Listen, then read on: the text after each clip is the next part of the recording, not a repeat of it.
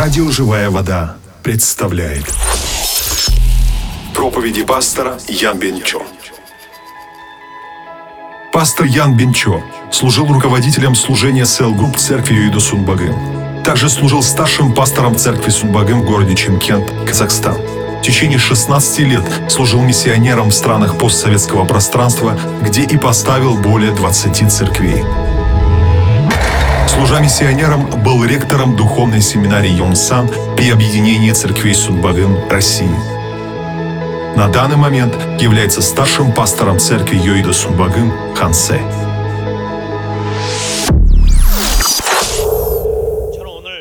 Сегодня, по Слову Божьему из первого послания Петра 5 главы стихов 8 и 9, я поделюсь проповедью на тему «Противостойте дьяволу твердую верою».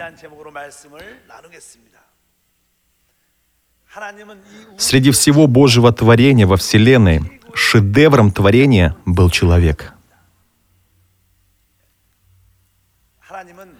Бог хотел через человека исполнить свою волю на этой земле. Дьявол, позавидовавший этому, сделал так, чтобы наивысшее творение Бога, человек, отдалился от Бога, забыл Бога и грехопал.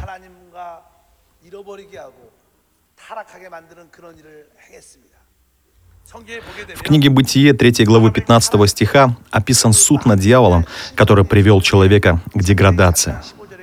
В «Бытие» 3.15 записаны следующие слова. «И вражду положу между тобою и между женою, и между семенем твоим и между семенем ее. Оно будет поражать тебя в голову, а ты будешь жалить его в пету». А змеи, который привел Адама и Еву к деградации, фактически сегодня сказано так. «И вражду положу между тобою и между женою. Оно будет поражать тебя в голову».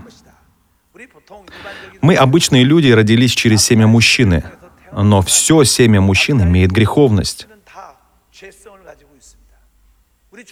Когда наш Господь пришел на эту землю, Он родился без греха, потому что Он был зачат Духом Святым. Поэтому и записано, что наш Господь пришел через семя жены, и это семя жены будет поражать змея в голову. А змей, поскольку он распял Иисуса на кресте, будет жалить его в пяту. Далее сказано, что семя жены и семя змея будут врагами. То есть у народа Божьего с врагом есть духовная война. После создания человека такая брань существует постоянно. Продолжается она и сейчас. И Библия говорит, что такая брань продлится до дня пришествия Господа. Поэтому мы, служа Господу, должны иметь правильное понимание о нашем враге, чтобы знать, как нужно вести жизнь веры, как наслаждаться Божьим благословением, так как это духовная война. Если вы имеете правильное понимание о враге, вы можете ему противостоять и распознав все его замыслы, сможете одержать над врагом победу, которая станет для вас благодатью. Итак, во-первых, каковы имена наших врагов, врагов Божьих? Люди, которые сегодня являются искусными мошенниками, имеют разные визитки, и в зависимости от ситуации они часто меняют свое имя. Так и сатана. В Библии он имеет различные имена. Его имена несут в себе значение тех дел, которые он совершает, но особо в Откровении в 12 главе 9 стихе записано пять его имен. Стих 9 начинается такими словами «И низвержен был великий дракон». Пер, первое имя нашего врага — Великий Дракон. Дракон расправляется с человеком очень жестоко, поэтому он назван Великий Дракон. Второе древний змей. В Эдемском саду змей пришел и обольстил Адама и Еву. Этот змей подразумевает именно обман. Через обман он привел Адама и Еву к грехопадшему состоянию. Поэтому древний змей имеет в себе значение обманщика. В-третьих, сказано «называемый дьяволом». Вообще с греческого слова «дьявол» означает «разделять». Поэтому, если дьявол входит в человека, между Богом и человеком происходит разделение. Если дьявол входит в семью, между мужем и женой происходит разделение, между родителями и детьми происходит разделение. А если дьявол действует в церкви, тогда создаются группировки и происходит разделение. Поэтому сегодня в слове так и сказано, называемый дьяволом. Далее сатана. Сатана означает противостоит. Этот сатана противостоит нам. Особенно он противостоит верующим. Поэтому мы должны ему противостоять. Его имя Сатана, и он противостоит Богу. Далее сказано, обольщающий всю Вселенную. Обольщает, то есть прибегает к обольщению. Как много обольщения в этом мире. Многие люди, падая из-за этого обольщения и соблазна, живут жизнью неудачников.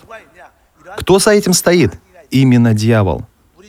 Иногда и мы, верующие, обманутые такой хитростью дьявола, впадаем в ересь, деградируем, идем неправильным путем. Мы даже не представляем, как много таких людей. Но это еще не все. У дьявола есть еще несколько имен. Например, во 2 Коринфянам, 4 главе, 4 стихе сказано «Бог века сего ослепил умы». Здесь сказано, что Он Бог века сего. Он голова всех религий этого века. Таков здесь смысл. Религия не поклоняется истинному Богу. Поэтому Он назван вождем всех религий. В Иоанна 14.30 сказано, «Ибо идет князь мира сего, и во мне не имеет ничего». Здесь сказано «князь мира сего». Господь сам сказал о дьяволе, о враге, что он князь мира сего. То есть он голова всякой власти этого мира. На самом деле, кто стоит за правительством, президентами, царями каждой страны? Стоит именно этот князь мира, дьявол. Таково значение здесь. В Ефесянам 2.2 сказано, в которых вы некогда жили по обычаю мира сего, по воле князя, господствующего в воздухе, духа, действующего ныне в сынах противления. Его также называют господствующим в воздухе. Это значит, что он голова всех злых духов. Прочитаем Откровение 12.10. «И услышал я громкий голос, говорящий на небе, ныне настало спасение, и сила, и царство Бога нашего, и власть Христа Его, потому что низвержен клеветник братьей наших». Еще одно имя нашего врага — клеветник. Клеветать означает обвинять нашу совесть. Поэтому его имя клеветник. Чем он занимается? Он клевещет на нас перед Богом нашим день и ночь.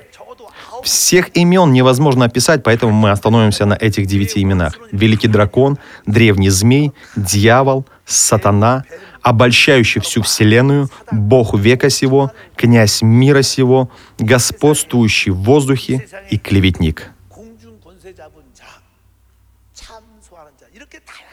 Имея такие многообразные имена и многообразную сущность, он действует среди нас, обманывает нас. Какова самая главная цель дьявола? Его цель в том, чтобы мы не могли наслаждаться благословением, которое дает Бог. Дьявол действует через грех, нищету, проклятие и отчаяние и ведет нас к вечной гибели. И это его дела. Я верю, что по этой причине мы должны точно знать, понимать и противостоять всем делам дьявола, чтобы во всей полноте наслаждаться Божьими благословениями. Тогда мы будем жить жизнью истинной победы. У дьявола есть свои замыслы насчет человека, чтобы человек не смог встретиться с Богом и не смог наслаждаться Божьими благословениями. Это открывает нам Библия. 2 Коринфянам 2.11. «Чтобы не сделал нам ущерба сатана, ибо нам не безызвестны его умыслы». То есть, если мы хотя бы немного духовно бодрствуем, пристально наблюдаем за делами сатаны, мы можем распознать все его замыслы. Неверующие люди не могут знать замыслов сатаны. Я верю, что если мы, верующие в Бога, хотя бы немного духовно бодрствуем, тогда можем распознавать замыслы дьявола. Ага, это дело дьявола, я не должен быть обманутым. Это дело тьмы, я должен им противостоять. Я не должен утратить Божьего благословения, я должен восстановить Божье благословение. Проблема в том, что неверующие люди и даже верующие не способны распознавать замыслов дьявола. Поэтому, когда говоришь им о дьяволе и бесах, очень многие говорят – какую эпоху мы живем? О каком дьяволе и о каких бесах вы говорите? Где они? Видя таких людей, нужно четко понимать, что эти люди обмануты замыслами дьявола. Библия говорит нам жестко. Давайте снова прочитаем 1 Петра 5.9. «Противостойте ему твердою верою, зная, что такие же страдания случаются и с братьями вашими в мире». То есть очень многие верующие страдают из-за того, что не противостоят дьяволу. Поэтому, трезвясь, противостоя дьяволу, мы должны восстановить образ Божий и суверенитет Божий.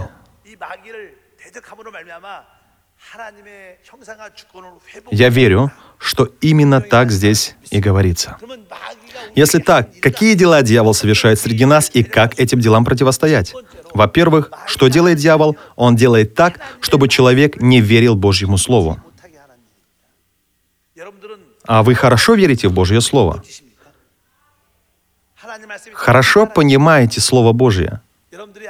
Если у вас постоянные сомнения в Божьем Слове, или вам хочется частично верить Божьему Слову, хм, по-моему, это не Слово Божие. По-моему, это не истина. Если вы верите только в те слова, которые вам по вкусу, тогда вы должны определенно понимать, что за этим стоит действие дьявола. Божье Слово — это истина.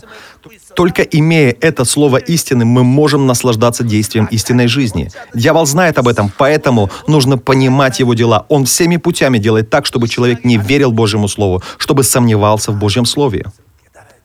В Бытие во второй главе сказано, что после создания Адама и Евы Бог сказал — Всеми плодами в Эдемском саду вы можете питаться, но только от плодов дерева познания добра и зла не ешьте. Господь дал такую заповедь, но заметьте, что спрашивает змей у Евы. Правда ли, что Бог сказал вам не есть ни от какого дерева в саду? Но Бог этого не говорил. Он сказал, ешьте от всякого дерева, но от дерева познания добра и зла не ешьте. Змей начинает сеять сомнения в этом слове. Бог же сказал, не ешьте ни от какого дерева. Таким образом, искажая Божье Слово, чтобы оно было неправильно понято, Он делает так, что сеет сомнения относительно Божьего Слова и Божьей любви. Когда люди не верят Божьему Слову, они начинают сомневаться и в Божьей любви, в Божьем сердце. А действительно ли Бог любит меня? Если Бог любит меня, почему со мной происходит такое? Почему у меня трудности? Так Он постоянно приносит в наше сердце сомнения. Когда мы не верим Божьему Слову и начинаем сомневаться, тогда это сомнение передается нашему сердцу. И мы должны это четко знать. Поэтому всякий раз, когда в вас возникает сомнение и неверие в Божье Слово, вы должны точно знать, это действие дьявола. Я полностью доверяю Божьему Слову. Только Слово Божье является истиной. Бог, помоги мне быть окропленным Твоим Словом. Не хлебом одним живет человек, но всяким Словом, исходящим из уст Божьих. Заметьте, обычно в церквах люди не спят во время восхвалений, во время молитвы. Но когда обычно люди спят? Во время проповеди. Почему?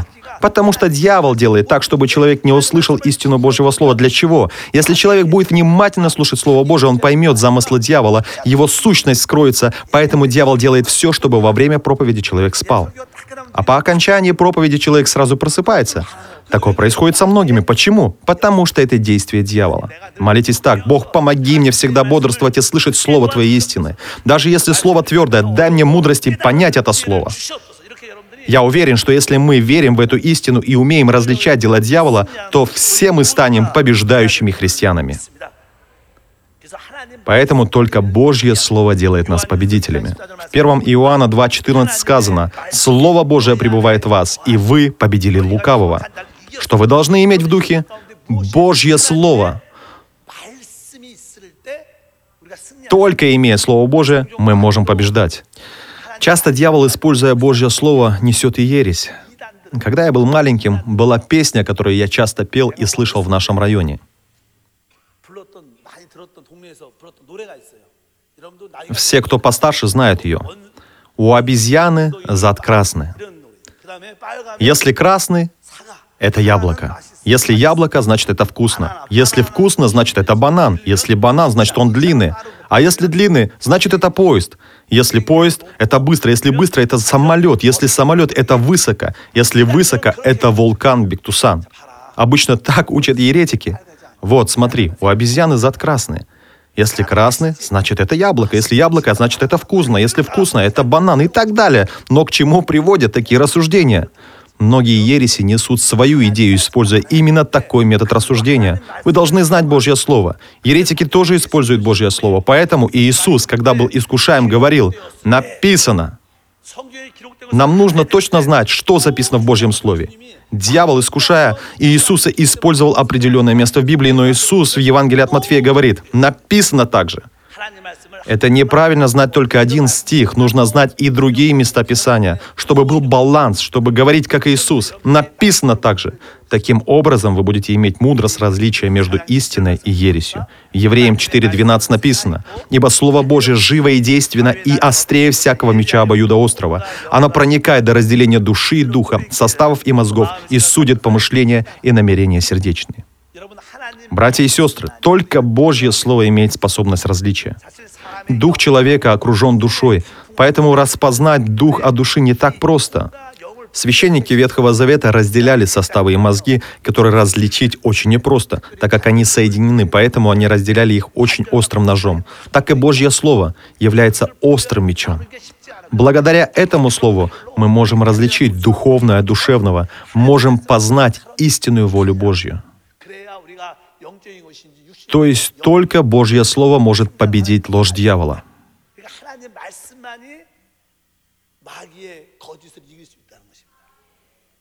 Я верю в следующее.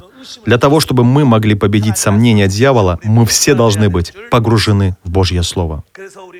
Поэтому даже среди гимнов есть много таких гимнов, которые говорится о том, что надо стоять на Божьем Слове. Христианский гимн номер 546 гласит «Стоя на слове обетования Господа, вечно буду славить Господа. Возвысив глаз, славлю Бога. Верой в обетование стою твердо. Стою твердо на слове Господа. На слове Господа я стою твердо. Стою твердо. На слове Господа я стою твердо».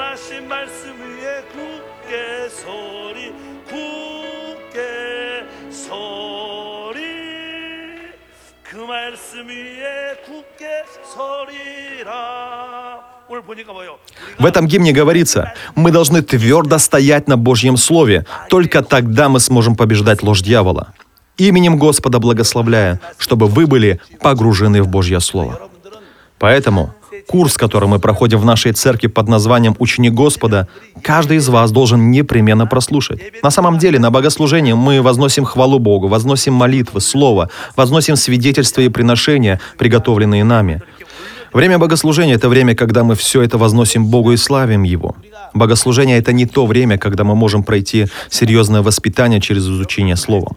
Вам необходимо и вне служения проходить занятия по глубокому изучению Божьего Слова. Таким образом вы научитесь побеждать ересь и ложь дьявола. Благословляю, чтобы все вы были людьми, глубоко любящими Божье Слово. Во-вторых, дьявол всегда действует среди нас страхом. Что происходит, когда мы принимаем в себе страх, принесенный дьяволом? На самом деле человек имеет в себе огромную силу и огромные способности. Вообще Бог создал нас удивительными. Изначально первый человек, Адам, имел такую способность, которую сегодня называют силой Супермена. Но после его грехопадения многие способности были утрачены, какие-то возможности все же сохранились. Так вот, когда человек находится в подавленном состоянии или страхе, все его тело оказывается в подавленном состоянии, и он не может проявлять свое влияние. Понаблюдаем за детьми. В обычное время у них хорошие оценки, они хорошо учатся. Но из-за переживаний и страха перед экзаменами могут получить плохие оценки. Почему? Из-за боязни они не могут вспомнить то, что так долго учили. Так и в любом виде спорта. Если я уравновешен, свободен, мастерство проявляется более чем на 100%. Но если я напряжен, чего-то боюсь, то даже то мастерство, которое я имею, не проявится. По этой причине дьявол и вселяет на страх. Когда люди боятся, тогда они терпят поражение. В Библии сказано, 1 Петра 5.8. Трезвитесь, бодрствуйте, потому что противник, ваш дьявол, ходит как рыкающий лев, ища кого поглотить. Что здесь сказано? Дьявол ходит как рыкающий лев. Лев является царем зверей, и его рев на самом деле очень громкий. Говорят, что поэтому все звери, как только услышат рев льва, от страха не могут убежать, дрожат от ужаса и становятся добычей. Иногда дьявол приходит к нам, как рыкающий лев, и пугает нас –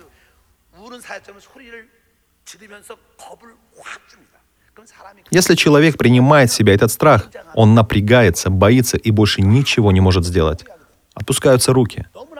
Такое происходит со многими людьми. Вспомните сами. В течение недели кто-то вам что-то сообщил, в результате чего пришел большой страх. А прошло время, и что оказалось? Оказалось, что это пустяк. Но в любом случае дьявол делает так, чтобы мы услышали те или иные слова для того, чтобы вселить в нас страх. Страх лишает нас веры. Если верите, скажите «Аминь». Поэтому что делает наш Бог? Он ни в коем случае не дает нам страх. На кресте Господь уже осудил дьявола, уже поразил голову змея. Хоть дьявол и описывается в образе льва, то помните, у него выбиты все зубы, все когти сломаны, поэтому он нас не может поглотить. Он просто издает звуки. Звуки. Он рычит, но реально схватить нас он не может. Рев дьявола, говоря мирским языком, надувательство. Почему? потому что он пытается нас надуть. Но если вы точно знаете Бога, знаете Божье Слово, вы говорите, «А, дьявол хочет меня надуть. Во имя Иисуса прочь!» Бог не дает нам страх, но Бог дал мне дух Иисуса, силы, любви и целомудрия. Прочь! Я верю, что таким образом мы сможем побеждать. По этой причине всякий раз, когда дьявол вселяет страх, имейте дерзновение сказать, «А, это действие дьявола, я не буду бояться». Слишком многие люди боятся пустого страха. Хотя на самом деле это ничто, но люди, принявшие этот страх, в течение недели могут бояться, дрожать, не есть, не пить, просто лежать. Проходит время, и человек начинает понимать, что это пустяк. Поэтому не будьте обмануты. Я верю, что все мы должны быть людьми, которые твердо отбрасывают страх дьявола. Если в сердце страх, мы должны его побеждать. Путь победы над страхом таков. В сердце должен быть мир Божий. Какой мир? Божий мир. Если придет Божий мир, придет и сила все побеждать. Но когда приходит этот мир, когда мы молимся. Прочитаем филиппийцам 4 главу 6-7 стихи. «Не заботьтесь ни о чем, но всегда в молитве и прошении с благодарением открывайте свои желания пред Богом. И мир Божий, который превыше всякого ума, соблюдет сердца ваши и помышления ваши во Христе Иисусе». Даже если возникает какая-то проблема, не надо бояться. Вместо боязни и заботы лучше молиться и просить. Если будем просить с благодарением, Бог даст мир Божий, который превыше всякого ума. Самым счастливым верующим является человек, который имеет мир в сердце. Человеку дают счастье не положение, не материальный достаток или богатство, Возможно, из-за этого временно и поднимается настроение, но истинное счастье мы ощущаем тогда, когда в сердце имеем мир. Благословляю, чтобы мир Божий переполнял ваши сердца. Только имея в сердце мир, мы имеем желание прощать другого человека. Появляется желание понимать и снисходить. Поэтому в нашей жизни веры, помимо молитвы, есть еще один элемент для победы над страхом. Это умение прощать других. Прощение на самом деле очень важно. Многие люди не прощают, поэтому не могут исцелиться от болезни. Многие люди не прощают, поэтому не получают ответы на молитвы. Таких случаев на самом деле множество. Если раскроются ваши духовные глаза, вы поймете следующую духовную реальность. Оказывается, прощение настолько важно. Если я прощу, я не только получу ответ на молитву. Если я прощу, я еще и получу исцеление. Когда поймете это, тогда сможете всех прощать. Благословляю, чтобы сегодня ваши духовные глаза открылись. Во 2 Коринфянам 2, с 10 по 11 стихи сказано, «А кого вы в чем прощаете, того и я. Ибо и я, если в чем простил кого, простил для вас от лица Христова, чтобы не сделал нам ущерба сатана». Таким образом, когда человек не прощает, тогда сатана наносит ему ущерб, то есть обманывает. Поэтому человек не может наслаждаться Божьим благословением, ибо нам не безызвестны его умыслы. Какая бы ни была ситуация, вы должны прощать. Если какой-то человек вас ранил, помните, он тоже слабый, несчастный и много мучается. Вы должны понимать, что непрощение – это действие дьявола. Благословляю, чтобы у вас было прощающее сердце. Бог, дай мне прощающее сердце. Я верю, что тогда и страх уйдет, и заботы уйдут, и в нашей жизни будут происходить хорошие дела. Бог уже дал нам победу. Обычно люди чувствуют страх, потому что сами пытаются что-то сделать. А мы слабы, несовершенны. Поэтому ощущаем страх во всяком деле. Но кто есть наша победа? Наш Господь есть наша победа. Господь, который есть победа, находится внутри меня, поэтому этой победой я естественным образом наслаждаюсь. Не я побеждаю, но истинная победа в том, что я радуюсь Господу, который есть победа. Мы ведь поэтому и поем часто. Моя победа, победа в Боге, победа в имени Иисуса Господа. И мы еще также поем. И никогда мои враги не смогут победить меня. Моя победа — победа в Боге, победа в имени Иисуса Господа. Именем Господа благословляю, чтобы вы всегда понимали, что Господь Иисус есть наша победа. В-третьих, действие дьявола — это клевета на нашу совесть. Клевета, другим словом, это обвинение. Если человек принимает в свою совесть клевету дьявола, обвинение дьявола, он впадает в чувство ответственности за грех, и тогда человек становится замкнутым, печальным, чувствует бессилие. Я ничего не могу, у меня ничего не получается. Впадает в отчаяние, в депрессию и в конечном итоге совершает суицид. Дьявол знает об этом, поэтому всегда обвиняет совесть. Ты совершил такой-то грех, у тебя ничего не получится, Бог тебя не любит. Если вскроется твой поступок, ты ничего не сможешь. Таким образом, дьявол постоянно нас обвиняет. И человек находится под давлением чувства ответственности за грех.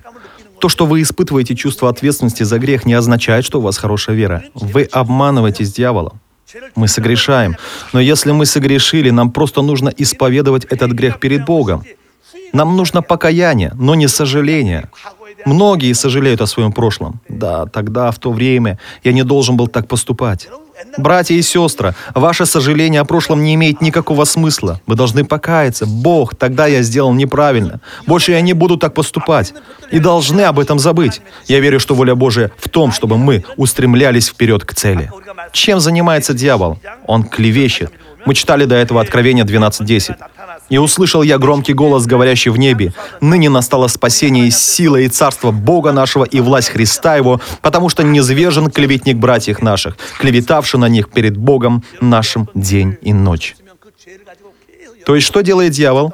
Всеми путями он клевещет на нас. Если вы совершили какой-то грех, он клевещет на вас постоянно чувством ответственности за грех – даже если не согрешили, он клевещет постоянно ложью. По этой причине вы должны четко знать, чем занимается дьявол. Он клевещет, он обвиняет. Примите решение. Я не буду принимать этого чувства ответственности за грех и этого обвинения.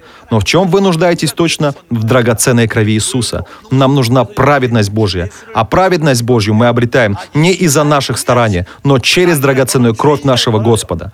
Поэтому, если вы уверовали в искупление Господа, то вы исповедуете так. Иисус стал моей праведностью. А если дьявол говорит, что вы грешник, что нужно делать? Сказать, да, я грешник, но Иисус является моей праведностью. Если вы так смело это провозглашаете, вы сможете победить клевету дьявола. Перед Богом мы должны быть смиренными, но перед дьяволом мы должны быть очень наглыми. Всякий раз, когда он давит на нас чувством ответственности за грех, скажите нагло. Ну и что? Попробуй. Даже если я согрешил, все равно крови Иисуса, я чист. Ты не можешь ко мне прикоснуться. Враг дьявол, обманывающий меня, убирайся прочь. Перед Богом мы должны быть смиренными, а перед дьяволом очень наглыми. Как сказано, противостаньте дьяволу. Надо противостоять. Я верю, что подобное дерзновение и есть истинная вера. Поэтому у нас всегда должно быть много псалмов о драгоценной крови Иисуса. Что вину мне может смыть? О, ничто лишь кровь Иисуса. Сила Божья животворная. Я верю в силу этой крови. Люди, которые чересчур подавлены чувством ответственности за грех, должны много петь о драгоценной крови. Я тоже когда-то был молод, и в молодости, как и все, согрешал. Но я был очень чутким духовно, поэтому даже из-за небольшого греха у меня в совести не было покоя. Опять я сегодня потерпел поражение. Опять я сегодня не смог жить по Божьему Слову. У меня очень много воспоминаний о том, что я сам себя так осуждал. И в те времена гимн, который я чаще всего исполнял, называется «Течет ли жизнь мирно подобно реке?» Особенно третий куплет. Я пел его и получал большое утешение. Если среди вас есть такие, кто до сих пор из-за клеветы дьявола подавлен чувством ответственности за грех, тогда благословляю именем Господа, чтобы вы могли по-новому исполнить третий куплет этого гимна. Что в мире сравнится с усладой такой? Мой грех весь, как есть целиком к кресту пригвожден, и я кровью святой искуплен всесильным Христом.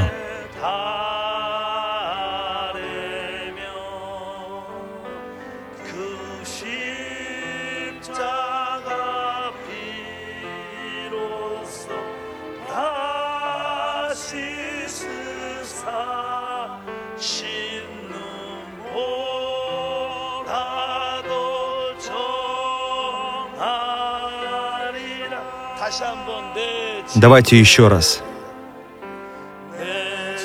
Что в мире сравнится с усладой такой? Мой грех весь, как есть, целиком к кресту пригвожден. И я кровью святой, искуплен всесильным Христом. Ты со мной, да, Господь, в Твоих я покоюсь руках.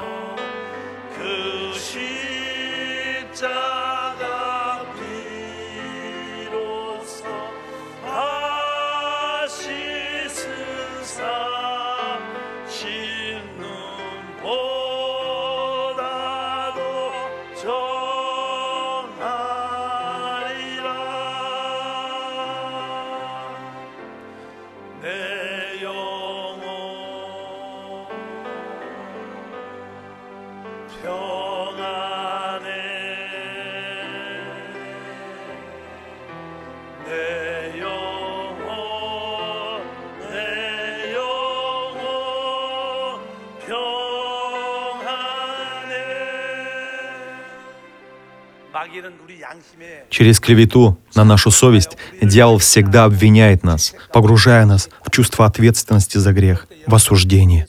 Тогда, если вы, облекаясь в силу крови Иисуса, перед Господом исповедуете все свои грехи, вы станете чище белого снега. Благословляю, чтобы все вы наслаждались свободой. Далее, находиться в чувстве ответственности за грех означает быть обманутым дьяволом. Ни в коем случае Господу это не угодно. Благословляю, чтобы вы сегодня с дерзновением еще раз предстали перед Господом Божьими детьми. Последнее.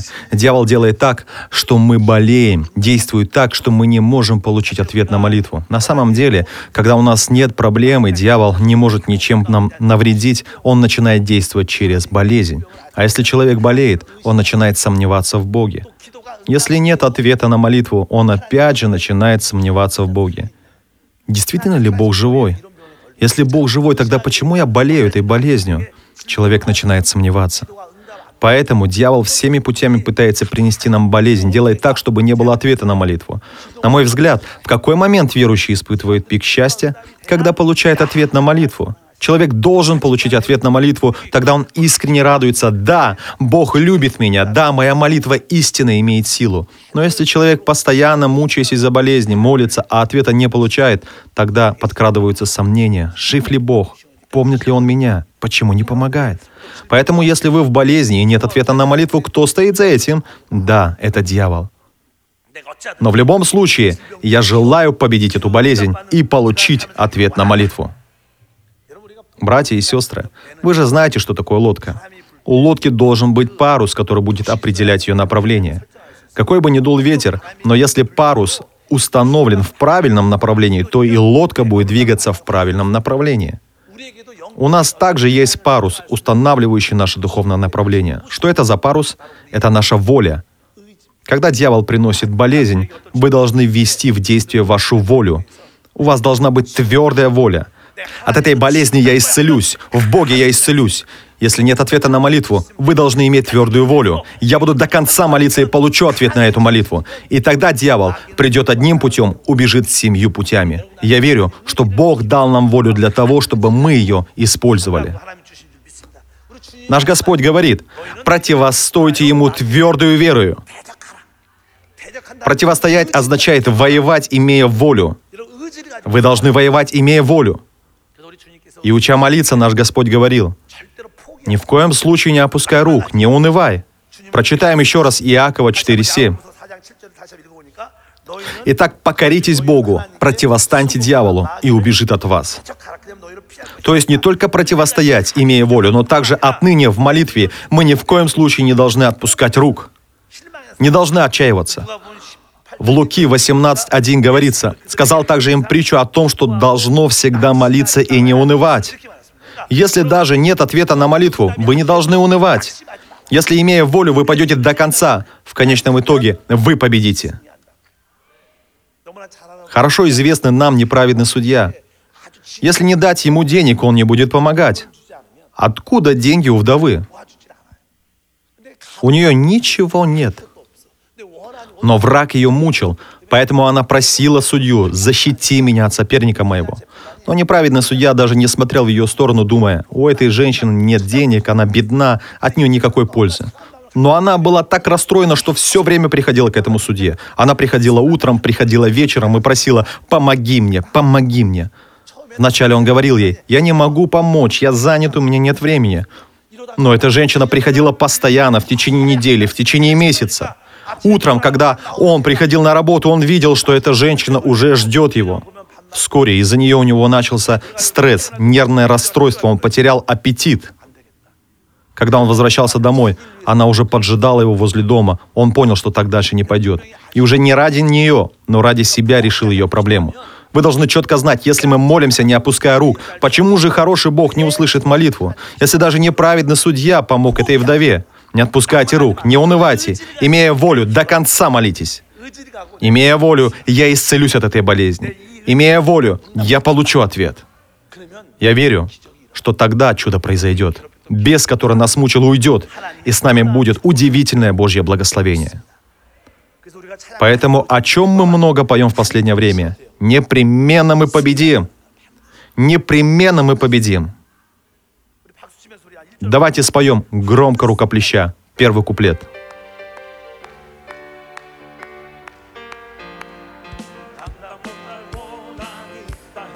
Даже если есть страдания, что мне не под силу, я не боюсь. Держусь за руку Господа и встаю. Непременно Он даст мне победу. Господь Бог Саваоф, Иисус, Он мне дает силу. Что бы ни встретилось на пути, Он непременно даст мне победу. Господь Бог Саваоф, Иисус, Он мне дает силу. Что бы ни встретилось на пути, Он непременно даст мне победу.